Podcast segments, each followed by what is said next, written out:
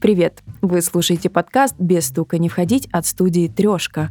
Здесь мы говорим про любовь, отношения и психологию. А меня зовут Анастасия Кова, я психотерапевт-сексолог.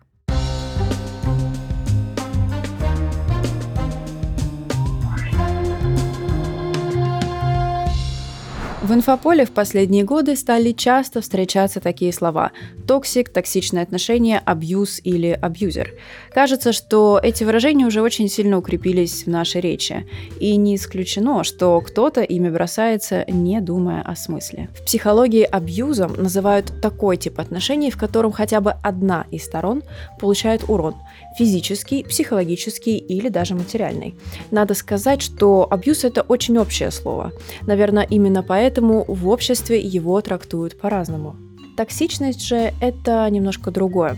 Можно сказать, что в таких отношениях вы чувствуете себя плохо, и они не дают вам сил и ощущения радости. Основная разница в сложившемся понимании между токсичными отношениями и абьюзивными отношениями заключается в том, что в токсичных отношениях люди очень часто меняются ролями. Клинический психолог Максим Лазарев мы подшучиваем друг над другом так, как э, нам неприятно, да, было бы, подшу... ну, если бы подшучивал кто-то бы над нами. Мы, может быть, не говорим прямо о том, что, а, о том, что нам не нравится, мы замалчиваем какие-то проблемы, а, мы ну, делаем что-то нехорошее для нашего партнера, и, в общем, роли наши могут меняться. Абьюзивные отношения – это устоявшийся, э, устоявшийся такой психологический конструкт. По сути дела, абьюз, э, какое-то злонамеренное поведение, да, по сути дела, это насилие в том том или ином его проявлении. Просто насилие очень как бы, ну, неприятно и громко звучит, но тем не менее, да, абьюз все-таки чуть-чуть шире. А абьюзивные отношения – это отношения, в которых обычно присутствуют отношения жертвы и агрессора или тирана, как а, угодно это можно называть. И в основном эти роли довольно ригидные, то есть они не меняются, обычно не меняются. И в абьюзивных отношениях а, агрессор проявляет по отношению к жертве какие-то виды ну, по сути дела, насилие, или психологическое насилие, или физическое насилие, и любые другие виды насилия, в общем-то. Я бы вообще попробовал немножко уйти, может быть, от термина «токсичные отношения» и перевел бы его в термин «дисфункциональные отношения», потому что это те отношения, в которых нам нехорошо, в которых нам, ну, в общем-то, плохо. И, безусловно, бывает такое, что вот эта дисфункция, она нарастает, если с ней ничего не делать, она нарастает, нарастает, нарастает, и в итоге приводит к тому, что а, за одним а, партнером закрепляется роль агрессора, за другим партнером закрепляется роль жертвы. Ну, я думаю, интересно будет узнать, что токсичные отношения, абьюзивные отношения пытаются разделить. Психотерапевт Антонина Плаксиенко.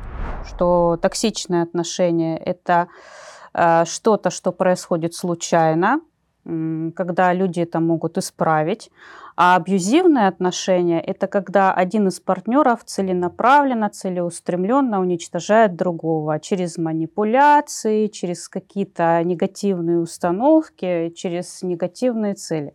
Вообще абьюз – это английское слово, которое обозначает насилие. Но при этом еще добавляют, что насилие бывает э, физическое, э, психическое и экономическое.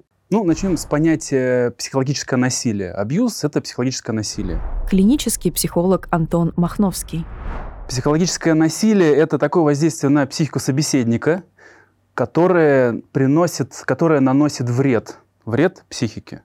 То есть я что-то с тобой делаю, я разрушаю твои личные границы, я разрушаю твои психологические опоры, разные опоры, твои убеждения, я разрушаю твои когнитивные функции – тебе становится плохо, я организую в твоей жизни изоляцию, зависимость, э, делаю так, что тебе все хуже эмоционально, ты хуже удовлетворяешь свои важные потребности, я лишаю тебя поддержки, опоры, всего, что тебя делает устойчивой, это наносит твоей психике вред. И если такое воздействие длительно по времени – то через какое-то время тебе будет очень плохо. То есть а, психологическое насилие или абьюз – это длительное по времени воздействие на психику другого человека с целью разрушения, с целью сделать тебя более, а, более зависимой, более удобной в эксплуатации, более удобной для поедания, для использования. или для того, чтобы как-то самоутверждаться за твой счет.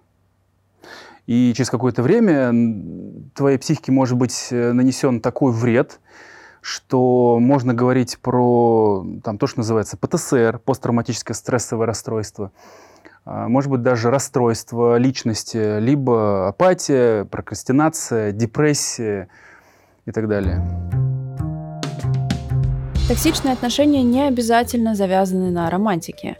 Вести себя нездорово по отношению к вам может и отец, и коллега, и даже ваш друг.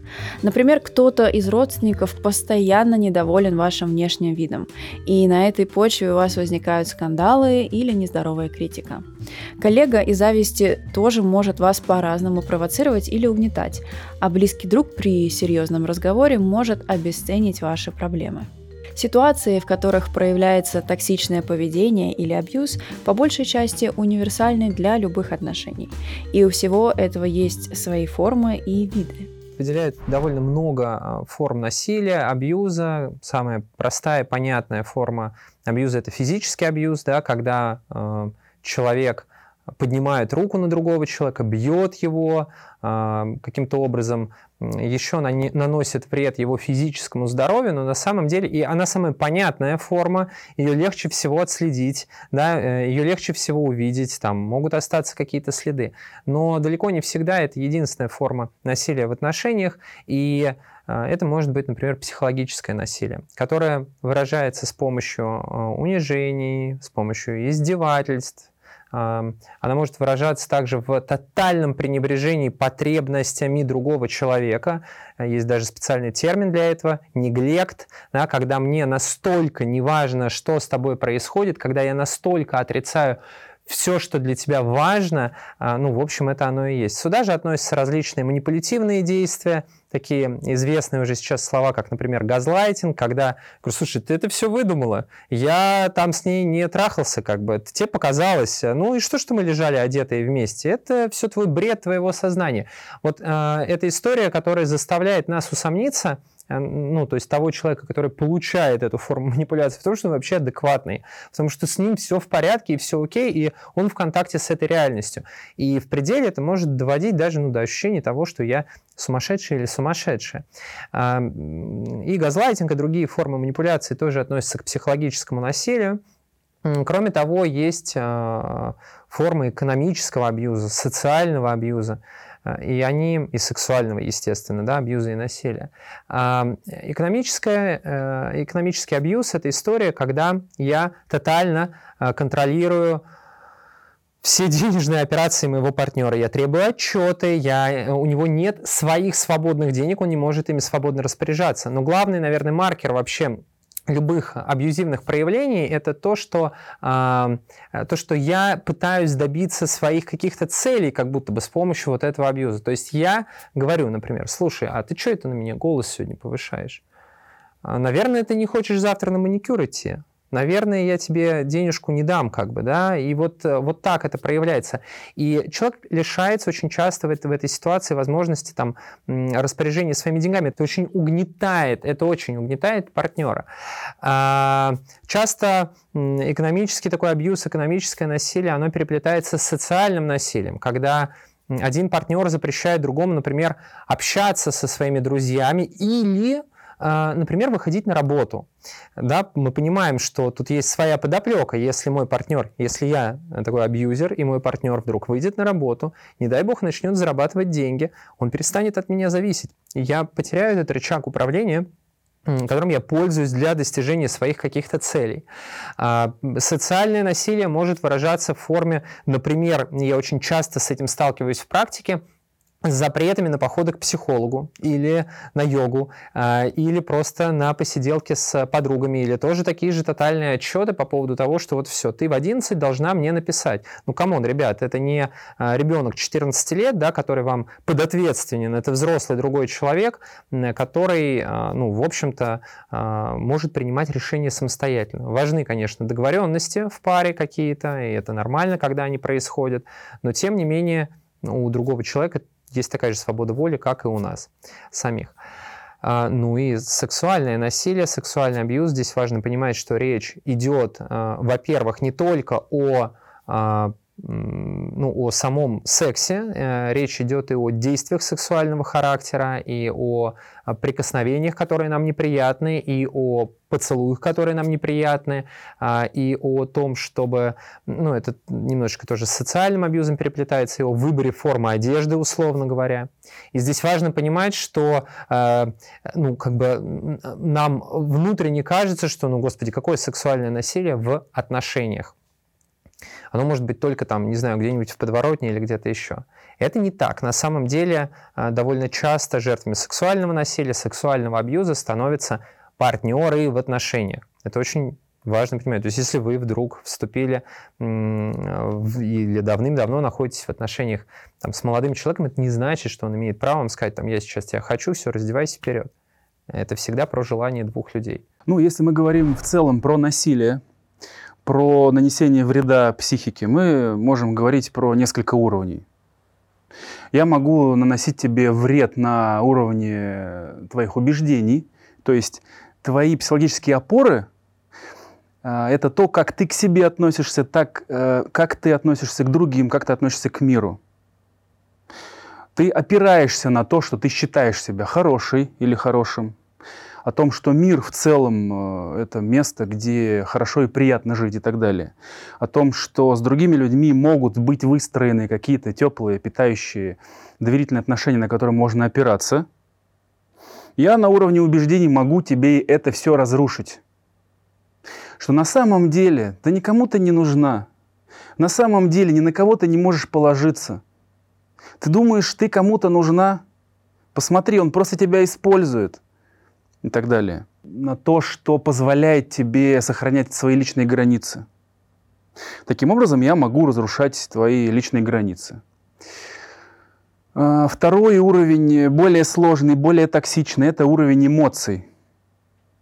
Например, ты должна быть э, в стыде, в вине, в зависимости, в долгу, в страхе, в неопределенности для того, чтобы тобой можно было легче управлять для того, чтобы можно было тебя использовать в своих интересах, для того, чтобы ты была более предсказуема и зависима. Допустим, если мы говорим про то, что называется нарциссический абьюз, это психологическое насилие со стороны человека, у которого есть нарциссические черты или даже нарциссическое расстройство личности. А там воздействие идет для того, чтобы партнер был гарантированно рядом, для того, чтобы он был предсказуемым, для того, чтобы его можно было использовать в своих интересах, для того, чтобы он не был опасен.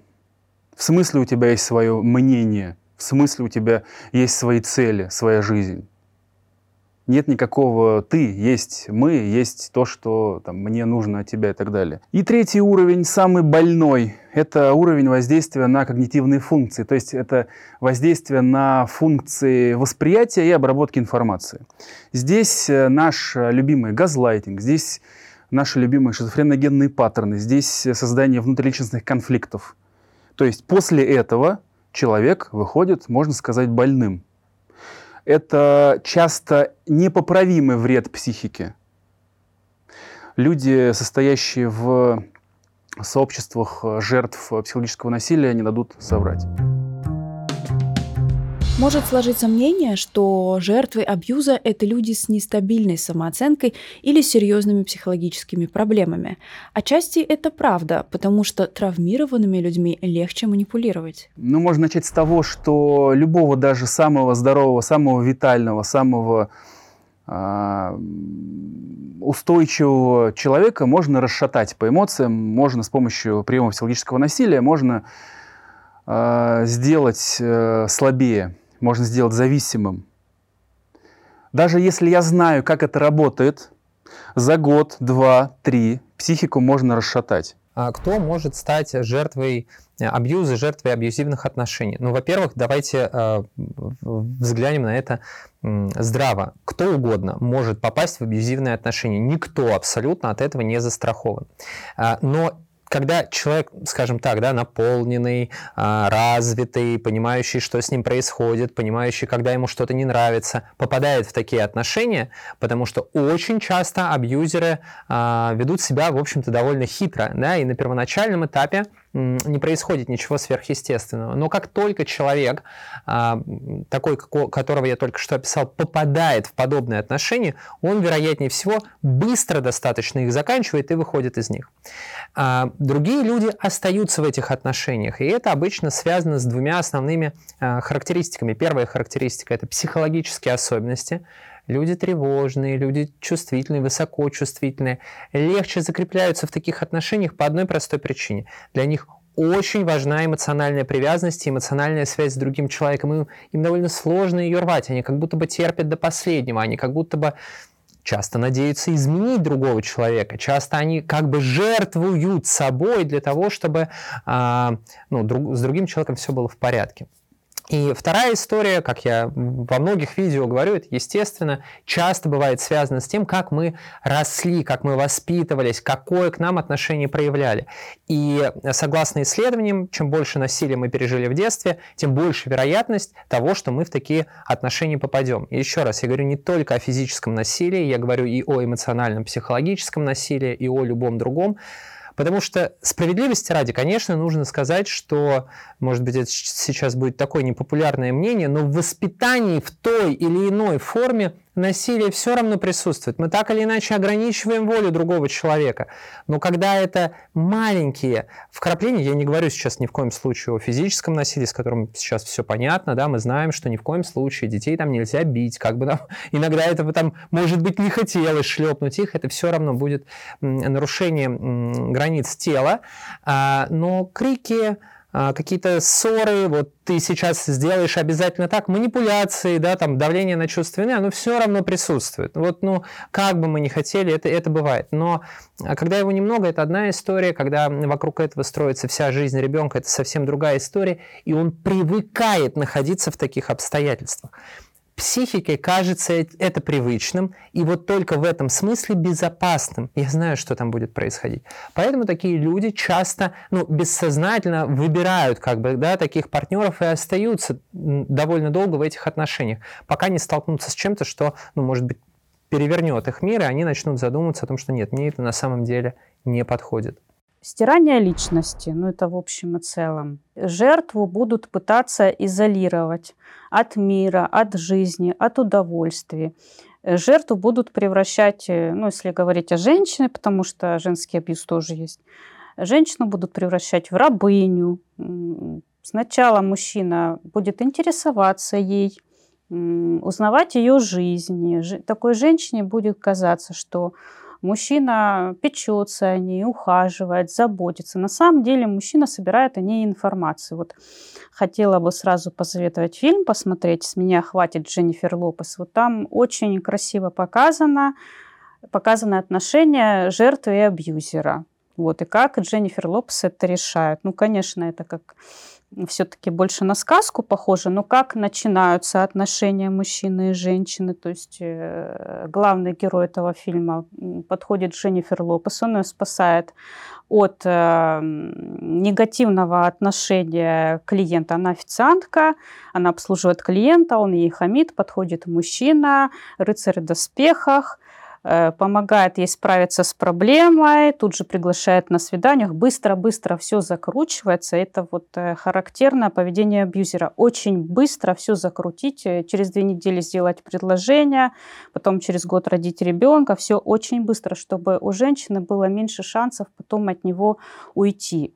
Ну и потом женщина думает, что вот какой хороший мужчина, он все за меня делает, он все за меня решает, но при этом она теряет себя. И как итог, у нее нет ничего, у нее нет работы, у нее нет никаких предпочтений, у нее есть только тиран, который говорит, что и как делать. То есть э, такая женщина попадает в ловушку. Обязательно нужно прийти к тому, что эти отношения нездоровые.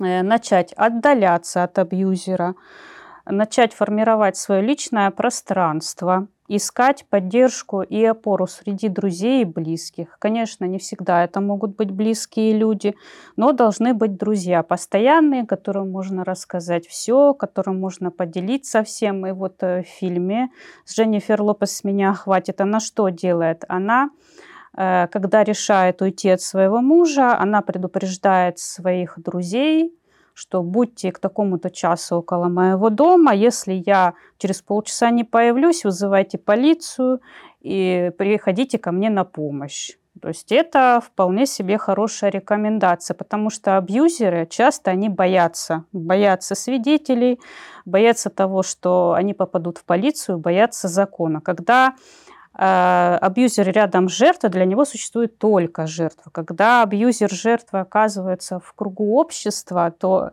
абьюзер может вести себя абсолютно по-другому. Он даже может и не показывать, как на самом деле относится к своей жертве. Поэтому жертве обязательно нужны свидетели, нужна поддержка, нужны друзья. Ну и опять-таки работать над собой, над своими желаниями, чувствами, вспоминать, чего она хотела когда-то добиться в жизни, какие у нее были мечты. Ну, делать шаг назад. А может отпасть желание вообще заводить отношения. Деперсонализация, деорганизация личности – потеря себя, потеря каких-то стремлений, может э, вообще образоваться какая-то психопатология. Ну, последствия могут быть ужасными. Низкая самооценка, самая распространенная жалоба, с которой потом может прийти женщина к терапевту и попросить помощь. Низкая самооценка, неуверенность в себе, повышенная тревожность, чувство вины, огромное чувство вины, которое продолжается практически в течение всей жизни. В наших головах абьюзер – это очень плохой человек, который наносит умышленно вред партнеру. Такое мнение закрепляется и тем, что мы видим много историй абьюза в семьях. Например, статистика от Объединения женских организаций показывает, что в 2021 году в России причиной смерти более 70% женщин стало домашнее насилие. На самом деле сложно сказать, правда ли люди становятся абьюзерами исключительно по своей воле.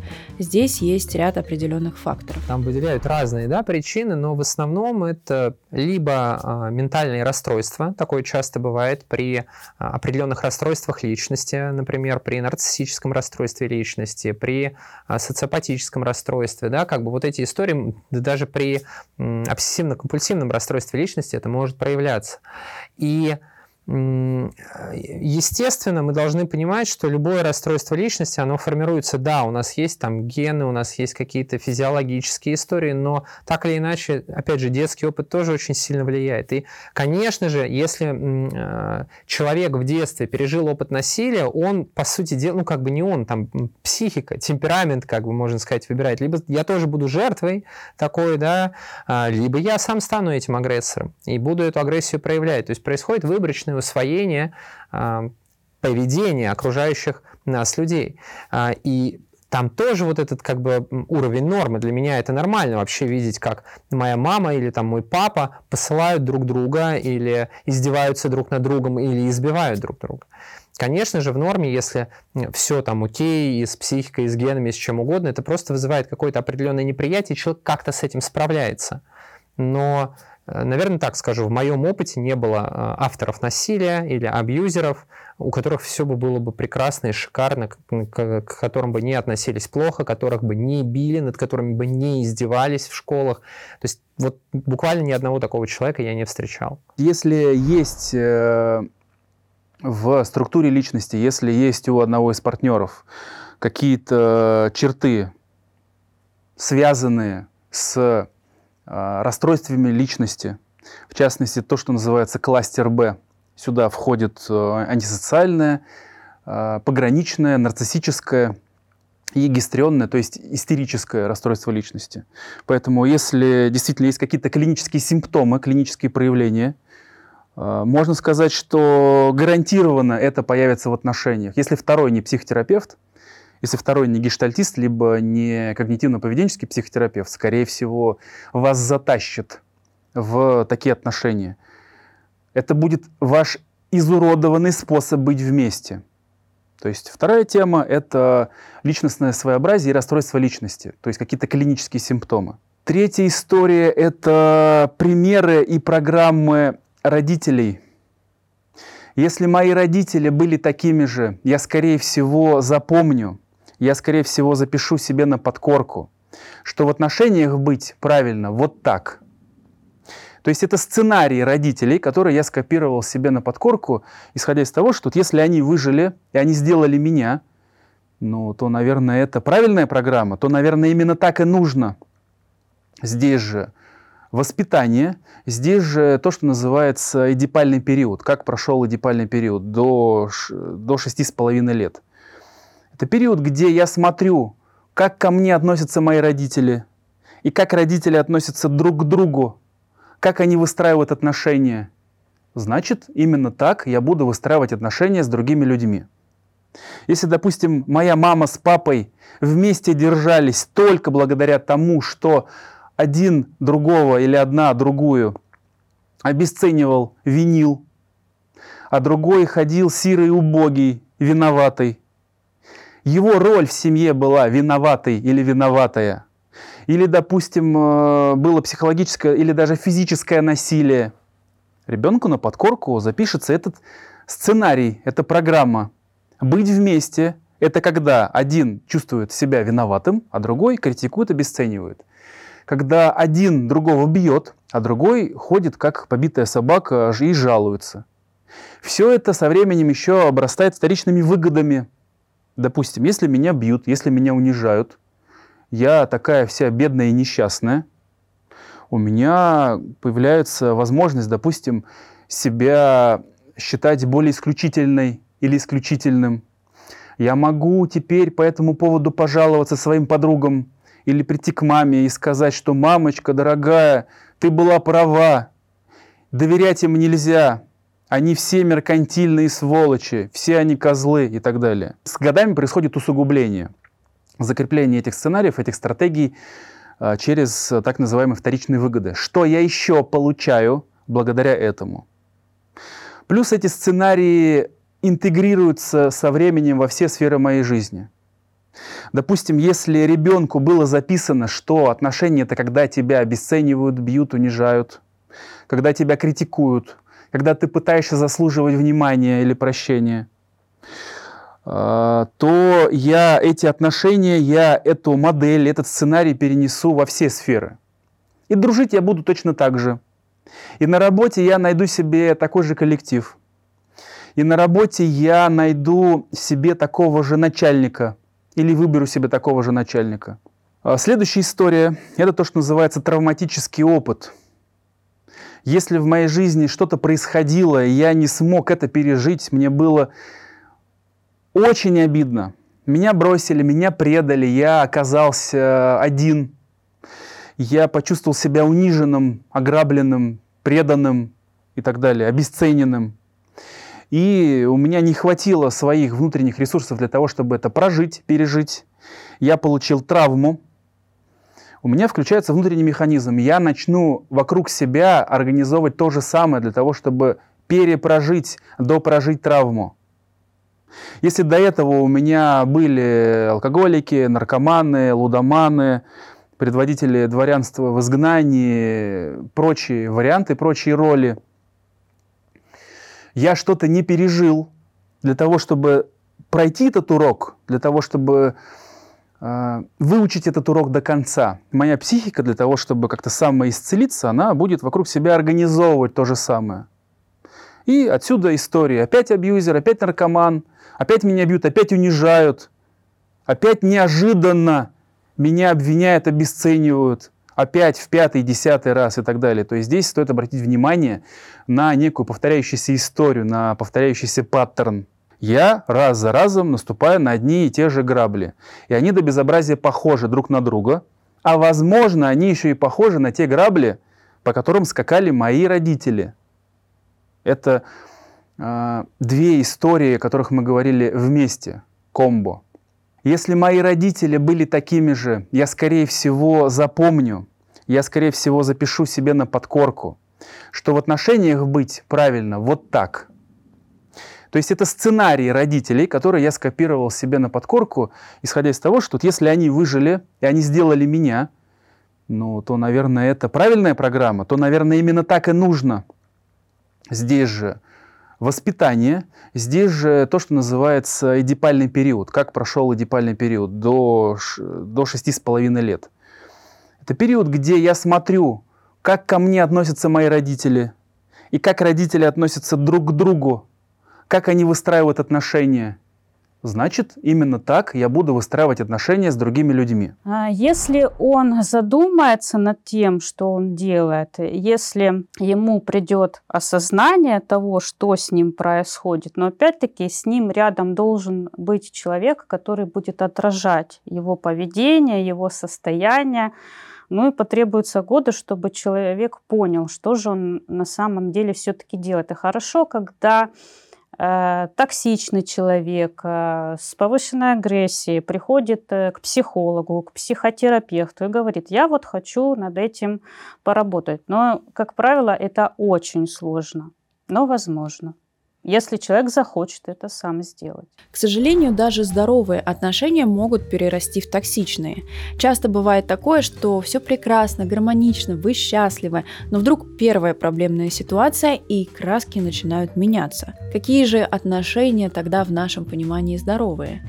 В голове появляется картинка пары, которая ссорится не так часто, а после любого конфликта партнеры могут искренне поговорить, чтобы решить все проблемы. Вот как определить, ты в деструктивных, ты в токсичных отношениях или ты в нормальных, э, здоровых отношениях. В здоровых отношениях оба становятся счастливее, здоровее и богаче. Если ты, как в том анекдоте про лося, я все пью, пью, а мне все хуже и хуже. Э, если нам постоянно все хуже, мы становимся не здоровее, а больнее, и не становимся богаче, можно посмотреть, что вообще между нами происходит. Здоровые э, и функциональные, давайте функциональные их лучше называть отношения, потому что здоровый очень такой расплывчатый термин, то есть это те отношения, да, в которых, ну, по сути дела, в общем-то, нам хорошо. Да? Нужно избавиться от иллюзий и понимать, что иногда и в функциональных отношениях нам может быть плохо, у нас могут быть ссоры, это нормально, в этом нет ничего сверхъестественного. Есть определенные, в общем-то, характеристики, которые подтверждают, как, как Э, выглядят наши отношения, функциональные или дисфункциональные. А, партнерство имеет смысл рассматривать как некую систему целостную, да, не, то есть не, не просто брать отдельных партнеров и говорить, ну вот с этим вот так вот, значит, у этого там пограничное расстройство личности, это нарциссическое расстройство личности, значит, все, ну дерьмо, как бы все, отношения плохие. лучше смотреть на это как на систему. И важно понимать, что эта система должна быть ну, достаточно открытой, но с очерченными границами. Что я имею в виду? Что э, а, партнеры открыты к, э, к исследованию того, что происходит вокруг них, и они способны менять э, то, что установилось внутри. Партнеры ценят друг друга и относятся с уважением к выборам друг, друг друга, относятся к, э, с уважением к ценностям друг друга, относятся в принципе к друг другу с большим уважением, вне зависимости от того, нравится им что-то или нет. Опять же, а, то, что происходит внутри них, э, то, что нравится, не нравится вот э, в отношениях или в другом человеке, обычно это проговаривается, то есть нет каких-то скрытых историй роли в таких отношениях, они, ну, как бы пластичны, да, то есть понятно, что там сегодня, условно говоря, я добытчик, там, а ты хранительница очага, например, да, но завтра, так бывает, ситуация может поменяться. И, например, там, э, я заболею, я не могу добывать, и от меня не требуют жестко этих э, историй, мы как-то помогаем друг другу.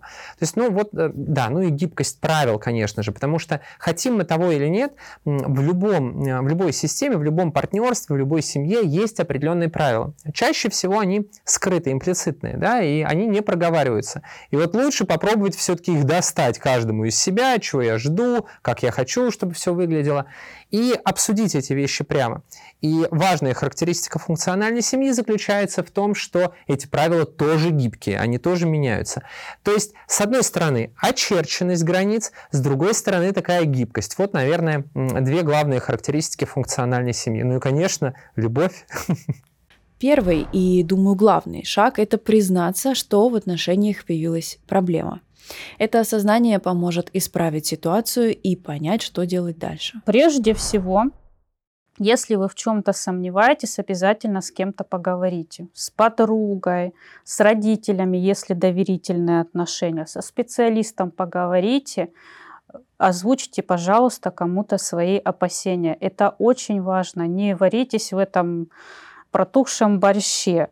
Э, просто произнесите это кому-то, не сами себе, а кому-то другому человеку, кому вы доверяете. Потому что э, бывает такое, что многие вещи мы не замечаем. И третий взгляд, он очень нужен, взгляд со стороны.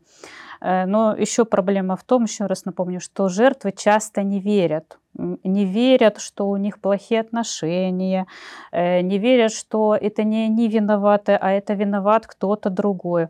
Вот э, тогда уже да, можно посоветовать друзьям быть настойчивыми, повторять свою точку зрения, не настаивать, не давить, потому что если давить, то жертва увидит в этом тоже нападение, просто начнет рвать отношения с друзьями, а абьюзер, нарциссический перверт, у них одна из главных целей это вот чтобы жертва вообще э, не заводила никаких отношений, разогнать всех друзей, разогнать всех родственников, чтобы жертва осталась абсолютно одна. Не оставайтесь никогда в абсолютном одиночестве. Обязательно общайтесь еще с другими людьми. И если вам что-то кажется, это не кажется. Над этим нужно работать. Спасибо, что вы были с нами. Подписывайтесь на наши социальные сети, все ссылки есть в описании. И до встречи в следующем эпизоде.